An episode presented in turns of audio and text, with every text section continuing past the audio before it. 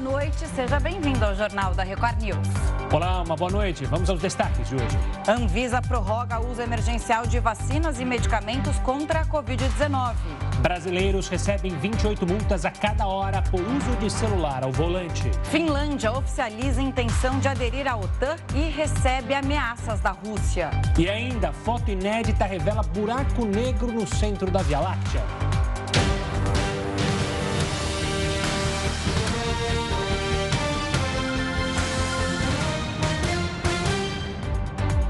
Após a declaração do novo ministro de Minas e Energia, o presidente do Senado, Rodrigo Pacheco, afirmou que o momento não é ideal para a privatização da Petrobras. Pacheco ressaltou a necessidade de melhorias no modelo da empresa, mas negou que a mudança esteja no radar hoje. Para ele, a medida exigirá tempo e diálogo com a sociedade civil. Nós temos é, de valorização de ativos, estamos passando um momento difícil no Brasil de contenção de problemas, de uma necessidade de estabilidade, de modo que essa é uma medida que pode ser estudada o quanto for necessário, mas não é uma medida rápida de ser tomada. Isso vai demandar muito diálogo, participação da sociedade civil, participação de todas as instâncias, porque a Petrobras é um ativo nacional. Sobre os impactos da privatização, o parlamentar disse não acreditar que esta seja uma alternativa para reduzir o preço dos combustíveis a curto prazo. Ele ainda alertou que o mecanismo pode não ser uma solução, até mesmo a médio e longo prazo.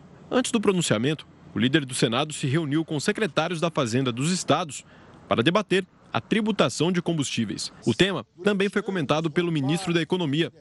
Paulo Guedes recebeu nesta quinta-feira o pedido para estudar a desestatização da Petrobras, entregue pelo novo ministro de Minas e Energia, Adolfo Saxida. Em seguida, ele falou brevemente com a imprensa. Porém, ao ouvir críticas ao projeto, se irritou e encerrou a entrevista. As declarações ocorrem um dia após a indicação de Saxida para o comando da pasta. Na noite de quarta-feira, o novo ministro destacou que a análise da privatização da petroleira e do pré-sal petróleo SA seria uma das primeiras ações da gestão dele. Apesar de ter provocado a troca de liderança do ministério, a escalada nos preços dos combustíveis não foi mencionada por ele na ocasião. Vamos agora direto e ao vivo a Brasília, porque a Anvisa atualizou medidas de combate à pandemia. Quem tem todos os detalhes é o Alessandro Saturno. Saturno, uma ótima noite. Se falava muito sobre o que ia ser decidido. As máscaras, por exemplo, dentro dos aviões, continuam ou não obrigatórias? O que mais se destaca para gente? Olá, Gustavo. Boa noite para você, para Camila e a todos ligados aqui na Record News. Bom, foi uma reunião bastante longa extensa. Eu acompanhei do início ao fim. Os diretores eles falaram bastante sobre esse tema, né? Os tema, o tema relacionado à pandemia em todo o país. Os diretores da Anvisa eles levaram em consideração para tomar as decisões que tomaram hoje, principalmente a situação do Brasil nesse momento em relação à Covid-19. Por isso eles decidiram flexibilizar as regras. No entanto, Gustavo, como você mesmo disse, a máscara ela continua mantida, principalmente em aeroportos e durante os voos. Com essa decisão da Anvisa, poderá ser retornado aí o serviço de comida a bordo das aeronaves e passageiros e tripulantes, eles poderão tirar a máscara para poder se alimentar durante o voo. A Anvisa recomendou que esse serviço de bordo ele seja rápido, justamente para evitar qualquer tipo de aglomeração.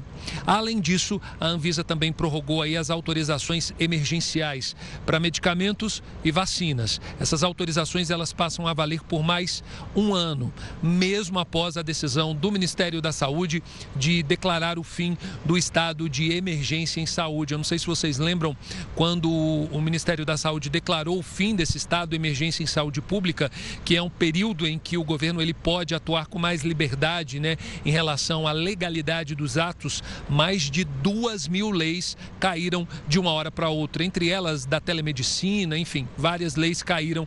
E agora, nessa reunião de hoje, essa reunião da Anvisa, ela foi muito importante, não só para decidir a questão da máscara, mas sim é, dar validade a essas leis que tinham caído e que agora voltam a valer, né? Como a telemedicina que eu falei e outras tantas em relação ao compra de medicamentos, enfim, tudo isso é, foi facilitado justamente por conta da pandemia. E essa reunião da Anvisa, ela serviu para isso, para dar agilidade e também dar respostas. Né? Todo mundo cogitava hoje a possibilidade da Anvisa liberar o uso de máscaras, sendo que tem vários locais né, que já começam a flexibilizar essa norma, mas a Anvisa disse que não, vai manter o uso de máscara dentro das aeronaves. Um bastidor aí é que durante o voto é, dos relatores, né, dos, na verdade dos integrantes da, da Anvisa, os diretores da Anvisa, eles falaram justamente isso, né?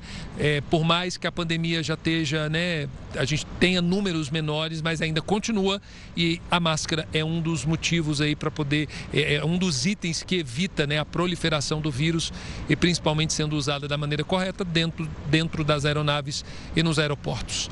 Camila e Gustavo. Saturno, interessante, né? Porque o Brasil adota, então, uma posição de cautela. Você citou outros lugares, outros lugares que já estão liberando o uso de máscara em voo e também nos terminais. A União Europeia anunciou isso ontem e essa medida já vai começar a valer na próxima semana. Então, Brasil mais cauteloso em relação ao uso de máscaras, a medidas sanitárias e até porque o número de, de casos positivos começa a crescer, né? Os, os, alguns institutos ou farmácias, né? as associações, já vem um crescimento pequeno ainda, nada muito significativo, mas de casos positivos no Brasil. Então, é, chamou atenção isso também, né, Saturno? Exatamente, Camila. E assim, eu não sei como é que a gente noticia, né, muito, mas quem vive nos estados, quem vive nas regiões, por exemplo, a gente que mora aqui no Distrito Federal, nós estamos percebendo que o governo ele já está mais reticente. O uso de máscaras em locais públicos, como nós estamos aqui, ele foi liberado. No entanto, a gente já percebe o governo voltando atrás porque os casos eles continuam a crescer ou não é, a aumentar em alguns pontos, né, em alguns cantos da cidade. Hospitais, né, já começam a reclamar que leitos estão é, voltando a ter pessoas positivadas com Covid-19, mesmo a gente já tendo adotado aí as três doses da vacina. Então, realmente, é, o uso de máscara deixa de ser, é, passa a ser, continua a ser obrigatório principalmente nos voos. E quem tiver acesso aí ao site da Anvisa, pode entrar lá é, na anvisa.gov.br, você vai ter uma, uma lista de decisões que caíram por conta é, da declaração do Ministério da Saúde do fim do estado de saúde pública e agora elas voltaram, né? E aí a gente tem compra de medicamento, enfim, vários outros itens. Então, assim, se a gente acompanhar também a situação da China, né? A China nunca deixou de usar máscara e os casos lá parece que todo dia que a gente lê os noticiários aumentam cada dia mais. Então, assim, o uso de máscara em locais é, abertos é, continua liberado aqui em Brasília, mas a gente percebe o governo dando uma um, abrindo o olho mais para essa situação. Camila Gustavo. Tá certo, Saturno. Obrigado pela participação. Uma ótima noite. Tchau, tchau. Se prepare, porque o Brasil vai ter uma semana de frio intenso nos próximos dias. A previsão é que tenha neve, chuva congelante e temperaturas bem atípicas para o mês de maio. O inverno ainda nem começou no país, mas os próximos dias prometem ser congelantes. Os serviços de meteorologia afirmam que a grande parte do Brasil vai enfrentar uma semana de frio atípico, com neve e até mesmo com uma chuva que promete ser congelante.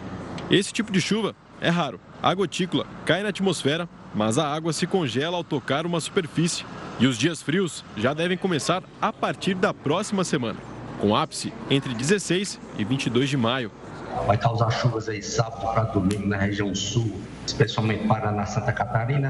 Depois vai organizar uma frente, vai subir e trazer chuva para a região sudeste e centro do Brasil.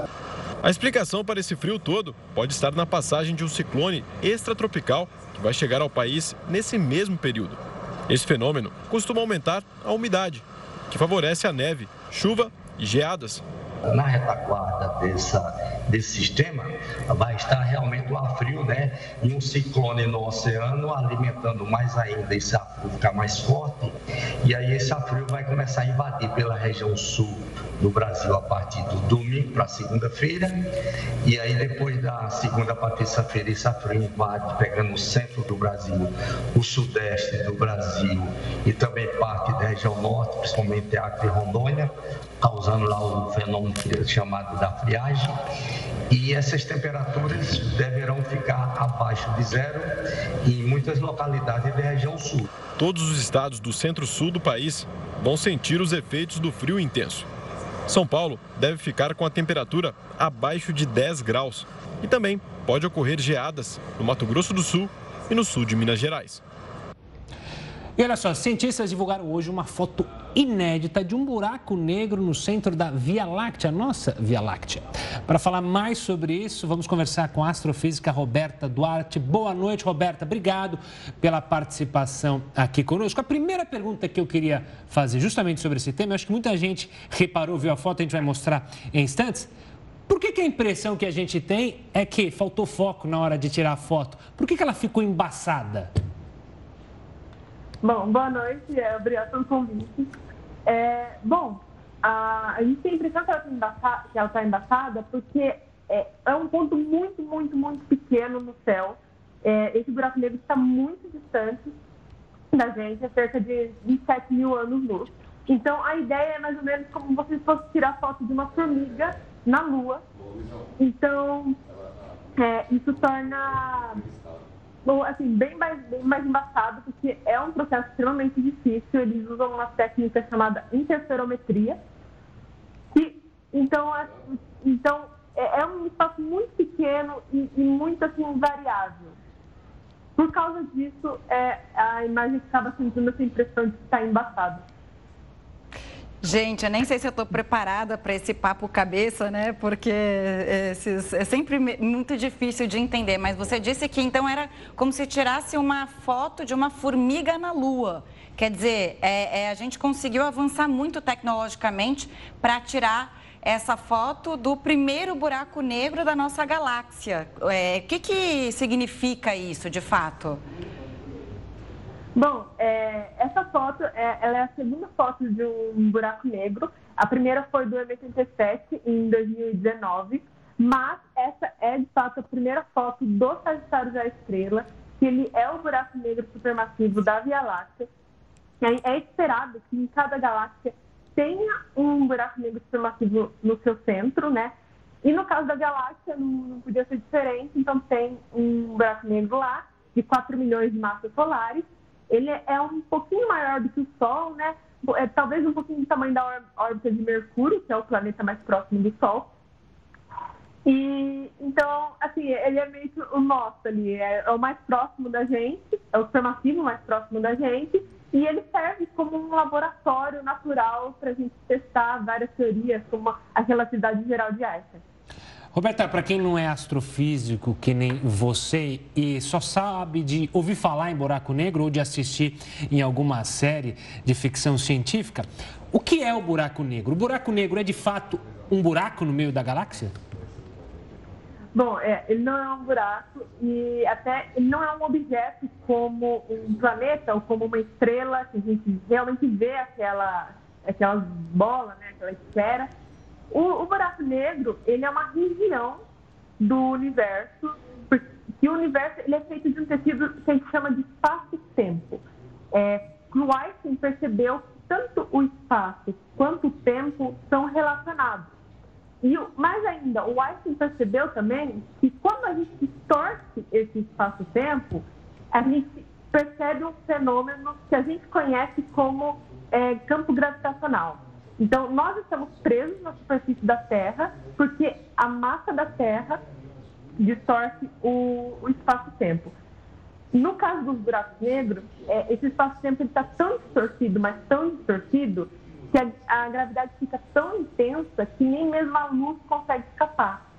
E a luz, sendo a coisa mais rápida do universo, é, assim, uma, então, assim, é, por definição, tudo que entra dentro de um buraco negro não consegue mais sair. Então, o que ele é, na verdade, ele é uma região do espaço-tempo, né, do universo, e tudo que entra não sai mais. Né? Então, então é isso que leva o nome de buraco negro.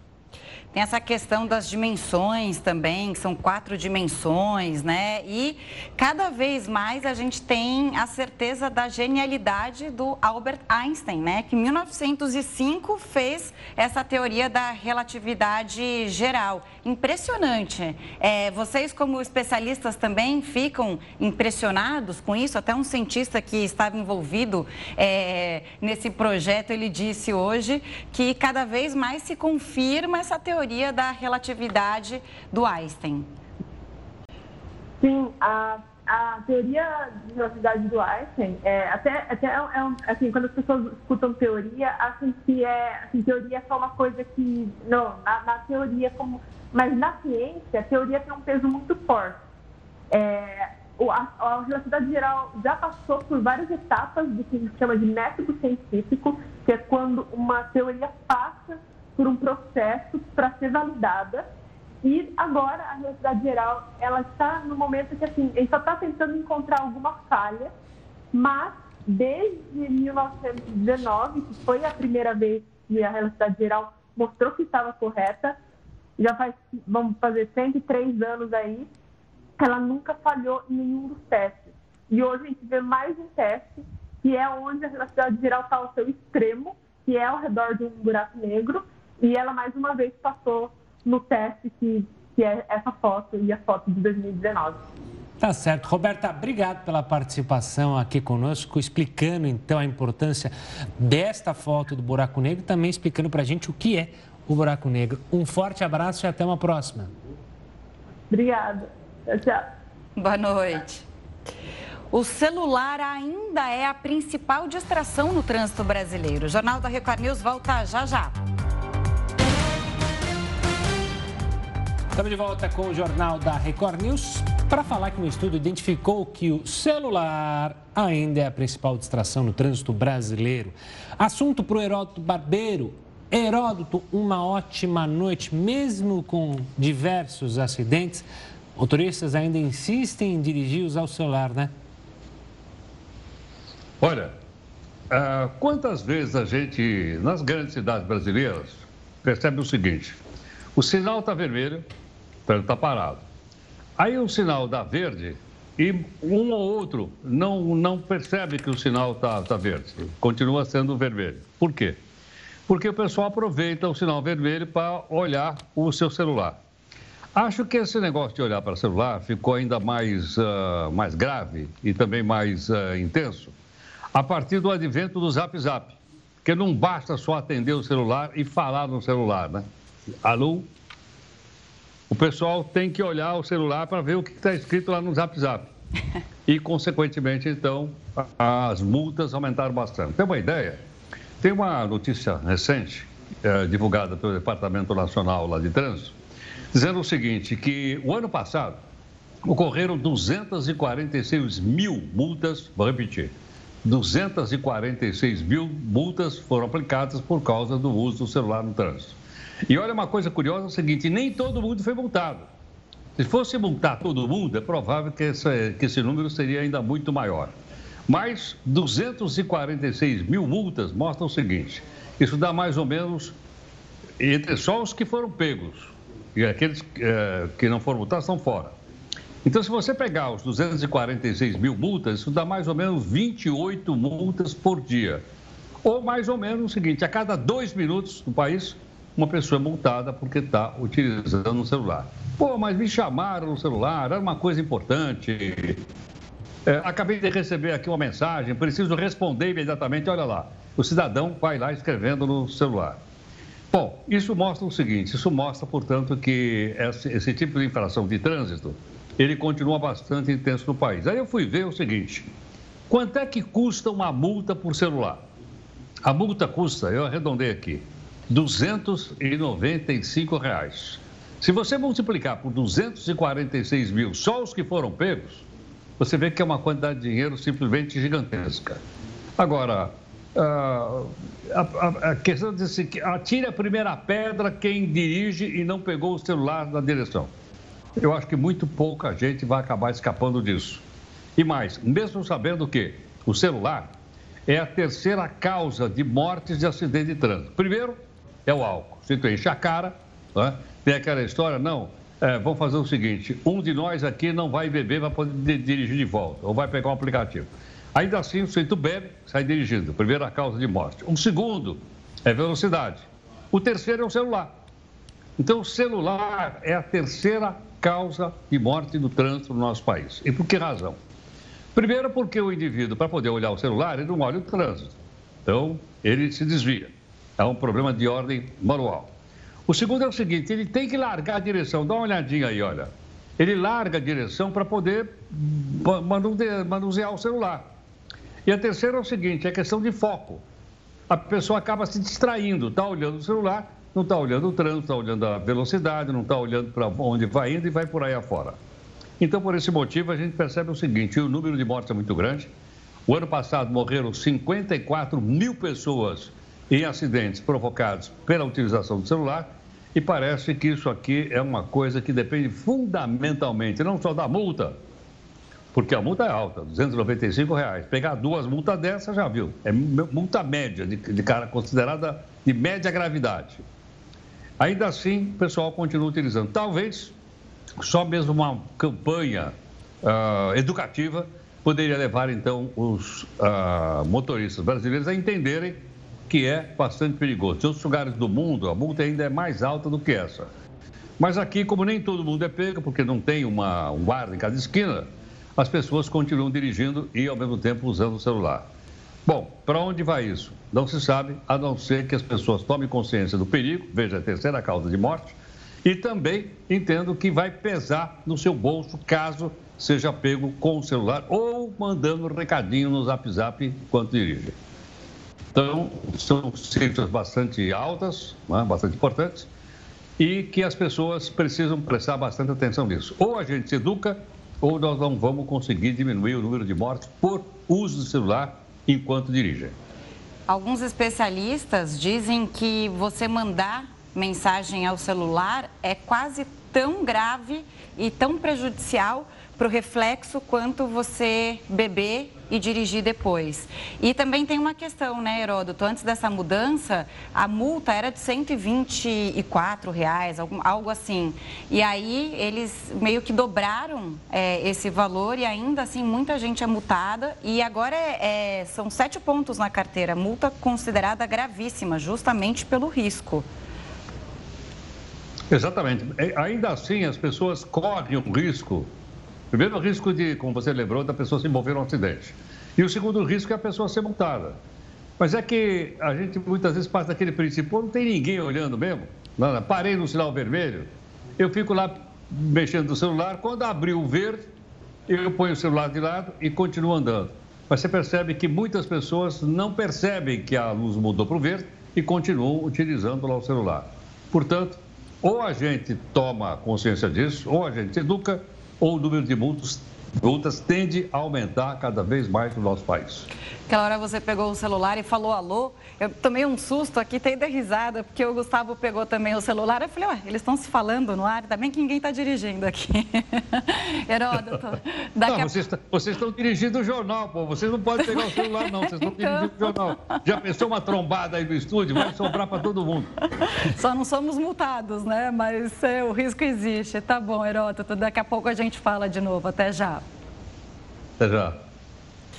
Os casos de síndrome respiratória grave aumentaram, né, Gustavo? Só na última semana, 17 estados registraram crescimento. Vamos até o Rio de Janeiro falar com o repórter Pedro Paulo Filho. Pedro, boa noite para você. O maior número de casos ainda continua sendo crianças. Olha, Camila, as crianças preocupam, mas dessa vez os adultos chamaram a atenção. Antes de tudo, uma boa noite para você, boa noite, Gustavo, e a todos que acompanham o jornal da Record News. A mais recente edição do boletim Infogripe, divulgado pela Fundação Oswaldo Cruz, mostrou um aumento de casos entre essa população, a população adulta. E a principal causa para isso está relacionada à Covid-19. Quase 40% das notificações estão ligadas a complicações da doença. Esses dados foram coletados entre os dias 1 e 7 de maio. E a estimativa da Fiocruz Cruz é de 5 mil novos registros. Entre as mortes de pessoas com síndrome respiratória grave, a Covid-19 continua aparecendo no topo das causas. Na sequência, aparece o vírus sincial respiratório e os vírus influenza A e influenza B. Você me perguntou sobre a questão das crianças. É que o vírus sincial respiratório, que aparece em segundo lugar, ele atinge basicamente, está restrito a crianças pequenas. E, segundo especialistas, é uma preocupação à parte, porque esse vírus costuma circular com mais intensidade em alguns meses do inverno e da primavera. Eu volto com vocês. Tá certo. Obrigado pelas informações, Pedro Paulo. Uma ótima noite e até amanhã. Olha, turistas terão que pagar uma taxa de preservação ambiental aqui no litoral de São Paulo. A gente te conta onde, mas é logo depois de um rápido intervalo. Os testes em urnas eletrônicas, que já acontecem desde 2009, continuam a ser feitos para corrigir eventuais falhas. Para falar mais sobre isso, a gente conversa agora com Henrique Neves, que é ex-ministro do Tribunal Superior Eleitoral. Doutor Henrique, boa noite, bem-vindo mais uma vez ao Jornal da Record News. Hoje, o presidente do TSE, Edson Fachin, disse que quem põe em dúvida o processo eleitoral não confia na democracia. O senhor concorda com isso? Nosso processo eleitoral é seguro? Faço mais uma vez essa pergunta. Boa noite, Camila. Boa noite, Gustavo, todos que nos acompanham. É, não tenho a menor dúvida sobre a segurança do nosso processo eleitoral. A maior prova disso basta ver a quantidade de candidatos de partidos diversos que foram eleitos nos últimos 20 anos. Se tivesse uma concentração apenas em um partido político, um grupo, até alguém poderia levantar uma dúvida, ainda mesmo que fosse uma preferência nacional, mas não. A cada instante é um partido que é eleito, que tem seu vereador, prefeito, governador, deputado, ah, das mais diversas agremiações, representando o povo naquele instante. Não, não há a menor dúvida ah, que, o, que o processo é seguro. Esse processo eleitoral, a urna eletrônica, ela não surgiu de uma hora para outra, ela não, ela não apareceu e, e, como nos outros países que compram ela pronta e põem para funcionar no dia da eleição, aqui não. Ela foi desenvolvida desde a década de 90, vem sendo aperfeiçoada.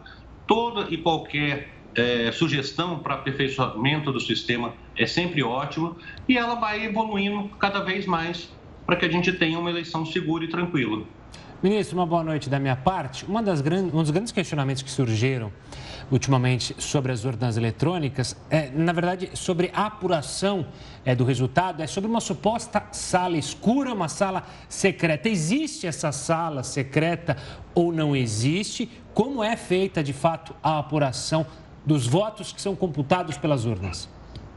A apuração é feita, a apuração ela é feita no momento que encerra a eleição a urna imprime um boletim de urna. Todos os partidos políticos que estiverem presentes podem receber uma cópia desse boletim de urna. Então você tem o resultado, essa é a apuração. O que se tem depois é a totalização, é transmitir o dado de cada uma das urnas.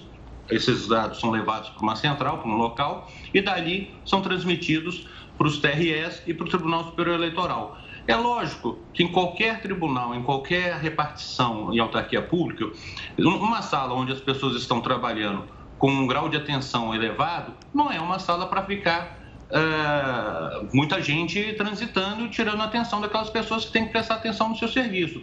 Mas daí a dizer que é uma sala secreta, isso nunca ocorreu. Tanto que quando começou essa discussão, já em eleições passadas, dizendo que seria uma sala secreta, onde os técnicos simplesmente verificam se, os computadores estão funcionando corretamente, porque a apuração já está feita na urna. Ou se o partido político quiser fazer uma apuração paralela, ele tem todas as condições.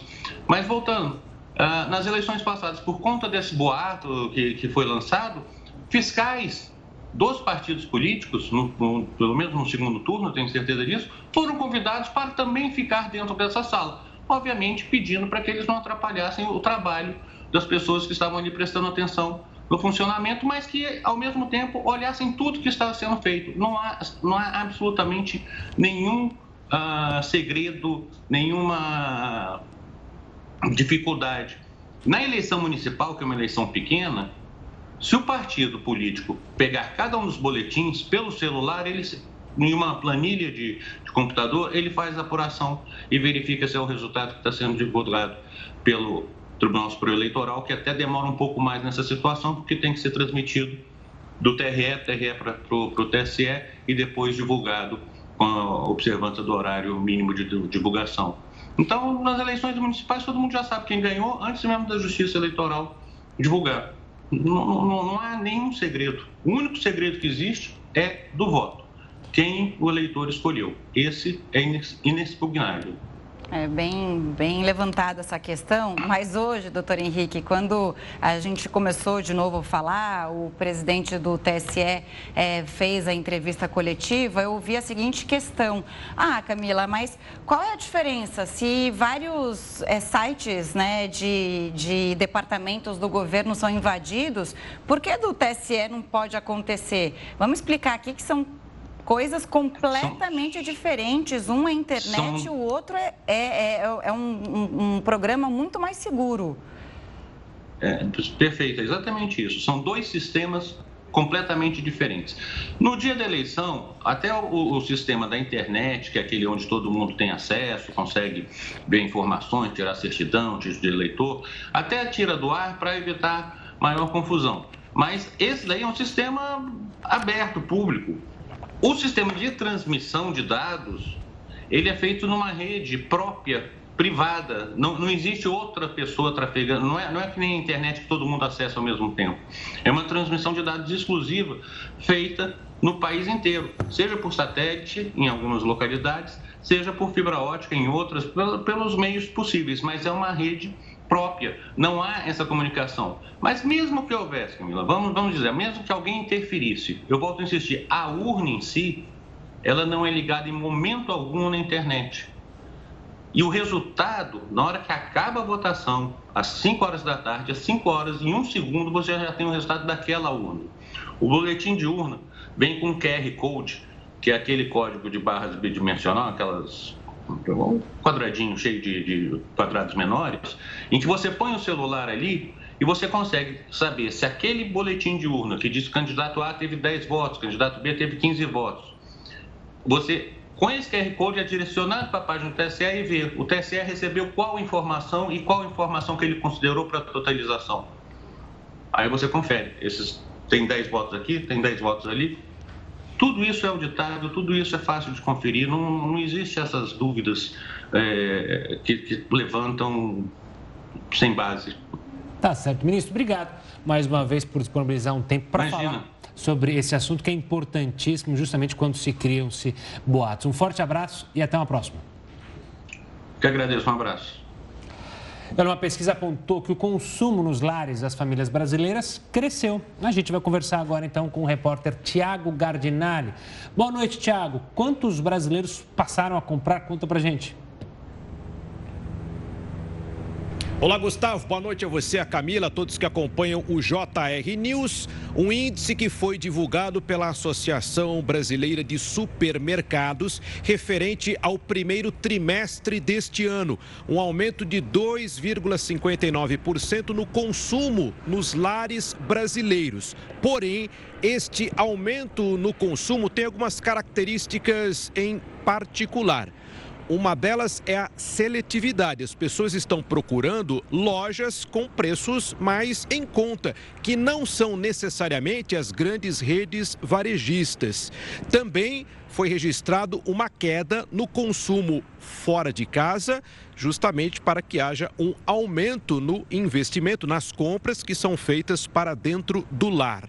Também um planejamento maior em função é, do salário e a substituição de produtos. As pessoas estão substituindo aqueles mais caros pelos produtos mais em conta. Até porque nós estamos falando de um aumento no consumo dentro de um cenário de aumento de preços de determinados produtos. Por exemplo, nós temos aqui um aumento de 27,22% no tomate, 10,55% na cebola, 9,34% no leite longa-vida, 8,99% no óleo de soja e 7,08% no ovo. Então, produtos aumentaram. As pessoas estão fazendo compras de maneira mais consciente e isso refletiu no aumento no consumo nos lares brasileiros.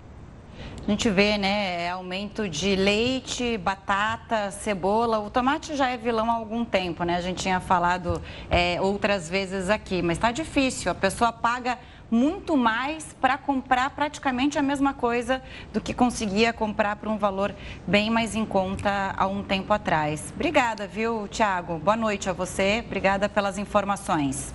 Boa noite, Tiago. E tem só um detalhe que você é. falou, você chamou a atenção das compras, né? Eu ia falar com o Thiago, mas é verdade. Você falou muito bem, né? Que a gente tem que ficar atento e cada vez mais, porque muitas vezes, por causa da inflação, muitas empresas mudam o tamanho da embalagem, e você não consegue perceber claramente. Hoje viralizou uma questão relacionada ao leite condensado, que já há um leite condensado que é misturado com amido, que é quase um leite condensado, só que na embalagem não está descrito daquela maneira como a gente esperaria. Então é preciso ficar muito atento e é bom que as pessoas, que os consumidores fiquem atentos na hora de comprar. E quem vai ao supermercado está com uma dificuldade. Antes era mais fácil substituir. Agora, é produtos muito básicos como ovo, Sim é, tiveram um momento super expressivo. Está cada vez mais difícil substituir ali é, as compras na hora da feira. Bom, vamos chamar o Heródoto Barbeiro mais uma vez, porque a Prefeitura de Ubatuba, no litoral de São Paulo, informou que vai cobrar uma taxa de turistas para preservar o meio ambiente. Isso já acontece em Fernando de Noronha, mas é uma ilha. Nunca tinha ouvido falar, né, Heródoto, de uma praia cobrar uma taxa de turismo. Quais são os valores? Conta melhor isso para gente. Acho ah. que deu uma frisada. Daqui a pouquinho o Heródoto, a gente vai tentar restabelecer. Daqui a pouquinho, então, o Heródoto Barbeiro. olha, o Serviço Postal de Xangai retomou as atividades. Mais de 2 milhões de pessoas ainda estão confinadas na cidade chinesa. Depois de uma quarentena forçada pelo aumento de casos de Covid-19, as fábricas e serviços de entrega voltaram ao trabalho em Xangai.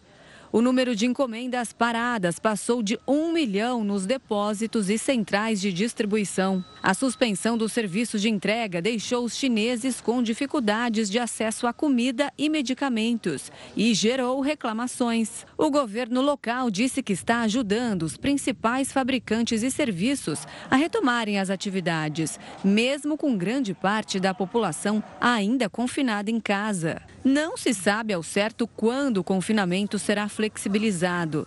Também não há previsão para que as atividades sejam normalizadas. O fechamento das fronteiras chinesas continua prejudicando a cadeia de suprimentos industriais. Agora sim, Heródoto Barbeiro, não sei se você ouviu a minha pergunta, mas uma praia, uma taxa turística para preservação do meio ambiente, né, Heródoto? Explica melhor essa história para a gente. Olha, Camila, em alguns, algumas cidades praianas do nosso país já existe uma taxa para ingresso de ônibus de excursão, ônibus de turista, vans, Kombi, etc. Eles já cobram. Mas agora a gente tem uma coisa inédita que está acontecendo agora numa cidade aqui do, do litoral norte de São Paulo, porque eles estão achando o seguinte: tem excesso de turista. Eu não sei exatamente o que, que os comerciantes, os supermercados acham disso. Eu acho que quanto mais turista, mais faturamento, mais a cidade cresce, mais por aí afora. Mas especificamente a cidade de Ubatuba, que fica no norte do, do litoral de São Paulo, eles estão achando o seguinte: tem turista demais. Por esse motivo, a prefeitura local ela instituiu mais uma taxa, mais uma tarifa, por sinal, não é taxa, é uma tarifa. Chama tarifa de preservação ambiental. O que quer dizer isso? Eles estão dizendo que é, muito carro na cidade, muito ônibus, etc., etc., provoca uma certa poluição e por esse motivo vão ter que pagar uma tarifa ambiental para conservar o meio ambiente. Se você quiser passar o final de semana, pegar um surf, que nem esse cidadão aí do lado, ou olhar uma paisagem maravilhosa como essa que nós estamos mostrando. Então, para entrar é o seguinte: vai ser cobrado. Cada carro que entrar na cidade vai pagar essa, essa tarifa ambiental no valor de 13 reais. Se for moto, já é mais baratinho, R$ 3,50. Mas, em compensação, o ônibus, além de pagar já para entrar, ele teria que pagar também essa tarifa ambiental no valor de R$ 92, 92 reais. Então, ficaria muito caro e isso, então, desestimularia muitos turistas a frequentarem a cidade. Agora, bom, A pergunta que não quer calar é o seguinte: mas como é que eles vão multar? Como é que eles vão saber quem é que é turista, quem não é e daí por aí afora? Foi estabelecido lá um sistema de leitura de placa.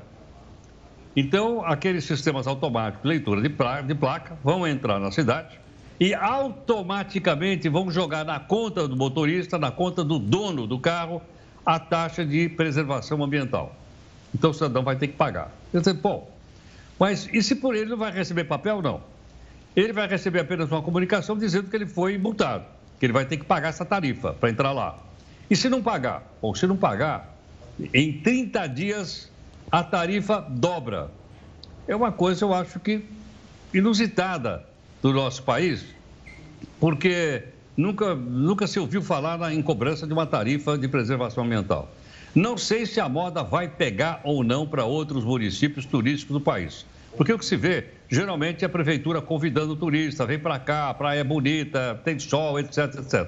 Mas, no caso específico do litoral norte de São Paulo, no caso de Ubatuba e outras regiões ali das proximidades, eles estão achando o seguinte: não dá não, não pode ter tanto turista, porque a cidade não comporta tanto turista. Para isso, vou cobrar então a taxa de entrada, que já, já é cobrada, e mais a tarifa de preservação ambiental. Portanto, Camila, se você for passar o final de semana lá, prepare o bolso, porque você vai ter que pagar a tarifa ambiental se você botar seu carro lá e automaticamente aquelas, aquelas cancelas vão fotografar a sua chapa e vão dizer para você: paga, porque se não pagar, a multa dobra.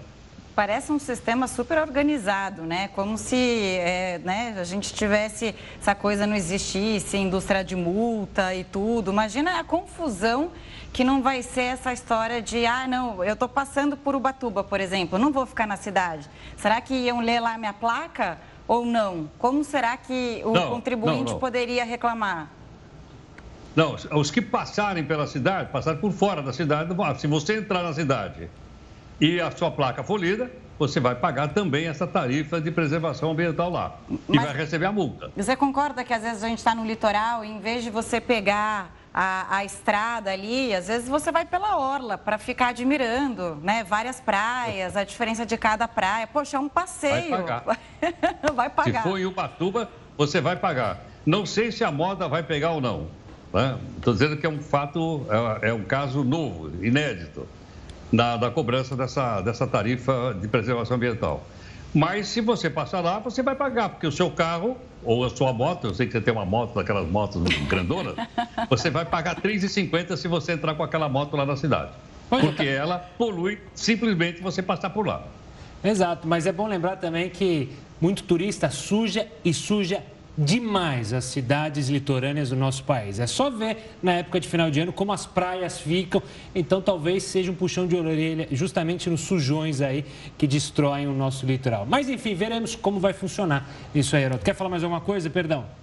Não, não, apenas lembrando o seguinte: uma coisa é você jogar o papel na rua, é. ou jogar uma latinha de cerveja na praia. E outra coisa é você entrar com o seu carro lá. Eu não poluí nada, polui sim. O seu carro polui, a moto polui, o ônibus polui. E por esse motivo a prefeitura deu Batuba, vai cobrar. Diz que está tudo prontinho para cobrar. Não no inverno agora, que acho que até no inverno não tem tanta gente. Depois de chegar o verão, aquelas praias ficam lotadas. Só surfista vai para a praia no inverno. Heroto, até amanhã, sexta-feira, dia de sextar. A gente se fala amanhã. Um abraço. Opa, opa, opa. Até tchau, mais. Tchau. Beijo grande. E olha, pela primeira vez, pesquisadores conseguiram cultivar plantas em solo lunar. Pois é, o Jornal da Record News está bem espacial. A gente volta daqui a pouco. Estamos de volta e servidores públicos, públicos, desculpa, que são pais solo, têm direito a um benefício equiparado à licença maternidade. É o que decidiu por unanimidade o Supremo Tribunal Federal. O benefício será válido por 180 dias. A decisão dos ministros tem repercussão geral, ou seja, vai servir de base para casos semelhantes em outras instâncias. E a Receita Federal vai retomar as análises dos pedidos de isenção do imposto sobre produtos industrializados para a compra de veículos por pessoas com deficiência. As análises estavam paradas desde janeiro. Nessa quinta, um documento publicado no Diário Oficial da União regulamenta a aplicação das isenções. E agora, os pedidos que estavam parados voltarão a andar com novas regras. Entre as principais novidades estão o valor do veículo, que subiu de 140 mil reais para 200 mil reais.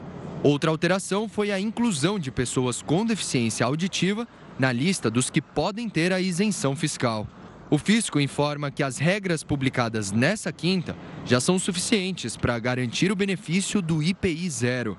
Ainda não foram inclusas na lista de deficiências as deformidades estéticas e as que não produzam dificuldades de locomoção.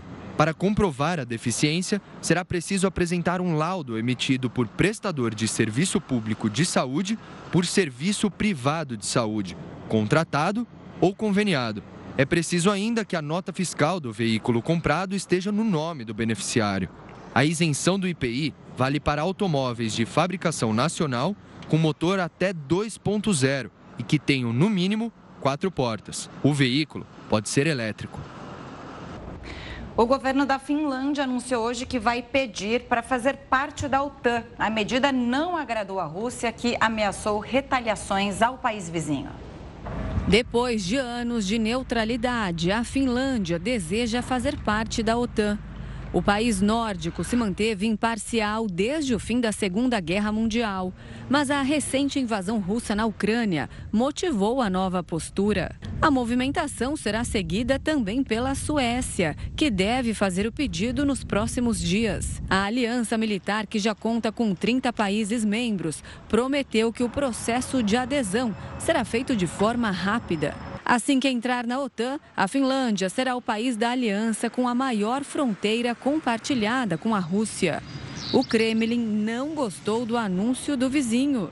O Ministério das Relações Exteriores russo afirmou que a entrada finlandesa à OTAN é uma mudança radical de postura da nação e que a expansão da aliança militar liderada pelos Estados Unidos não representa paz à Europa. Um estudo da Fiocruz revelou que metade das pessoas que tiveram Covid-19 permanecem com sequelas da doença por mais de um ano. O levantamento faz parte de uma pesquisa realizada pela Fundação Oswaldo Cruz de Minas Gerais. Os casos analisados se enquadram no que a Organização Mundial da Saúde classifica como Covid longa. Dos 646 participantes, 324 apresentaram sintomas relacionados ao coronavírus 14 meses após o diagnóstico. As principais manifestações físicas observadas foram fadiga, tosse persistente, dificuldade para respirar, perda do olfato ou paladar, além de dor de cabeça frequente. Em menor número, ainda há relatos de trombose. Quanto aos sinais psíquicos, foram comunicados casos de insônia, ansiedade e tontura. Os pacientes podiam listar mais de um sintoma. Outro ponto evidenciado pela pesquisa foi a ocorrência da Covid longa também em pessoas que apresentaram quadros leves da doença, e o mais importante, que eu acho que foi o que mais nos surpreendeu nesse estudo, não só a alta taxa né, da metade dos pacientes estarem desenvolvendo a Covid longa, mas também o fato de que essas sequelas vieram não somente depois de uma infecção aguda grave ou moderada, mas elas vieram também de uma infecção aguda leve. Quase 60% dos participantes continuaram com sequelas. Entre aqueles que tiveram casos medianos, a taxa de incidência chegou a 74%. Já em relação aos quadros graves, um terço permaneceu com efeitos da Covid-19 por um longo período. Às vezes são sequelas mais leves, às vezes mais graves, mas todas elas é, vieram com relatos de é, perda de qualidade de vida. Né? Os pacientes relatam que têm tido dificuldade de manter as suas atividades rotineiras em casa, no, no trabalho. É, então é importante que as pessoas que, que, percebam que tenham sequelas, que tenham sintomas remanescentes a partir da Covid-19, é, da COVID procurem um acompanhamento médico. O grupo de infectados monitorados pela Fiocruz tem idades entre 18 e 91 anos. A maior parte deles não tinha recebido a vacina antes do estudo. Os resultados divulgados até agora referem-se à primeira fase da pesquisa, que deve continuar enquanto os sintomas dos pacientes persistirem. Como você disse mesmo antes do intervalo, que o Jornal da Record News está espacial hoje. É verdade. reproduzindo aqui, porque olha, pela primeira vez, pesquisadores conseguiram cultivar plantas em solo lunar. O feito representa um marco para a ciência. As plantações brotaram em amostras coletadas durante a missão Apolo à Lua e trazidas para a Terra. Os cientistas reuniram em pequenos vasos uma grama de solo lunar, nutrientes, água e sementes de uma planta nativa da Eurásia e África. Para surpresa deles, a maioria das mudas começou a se desenvolver. Com isso, a pesquisa pode contribuir para o cultivo de plantas que fornecem oxigênio e produzem alimentos na Lua. O momento da descoberta é oportuno, já que a NASA planeja levar astronautas novamente ao satélite natural. Esperamos que isso abra a janela científica sobre esse tópico significativamente. Apesar da conquista, os brotos cresceram de forma mais lenta e alcançaram tamanhos menores quando comparado às plantações em solos terrestres. Além disso, as raízes ficaram atrofiadas. Ainda assim, os resultados são bastante promissores. Agora, a agência espacial pensa em criar estufas na Lua. Esse foi o primeiro passo do que esperamos que seja um processo muito longo e de várias décadas de descoberta sobre esse material, para quando voltarmos à Lua, cultivarmos na superfície lunar. O Jornal da Record News fica por aqui. Muito obrigada pela companhia. Tenha uma ótima noite. Fique agora com o News das 10 e a Renata Caetano. Tchau, tchau.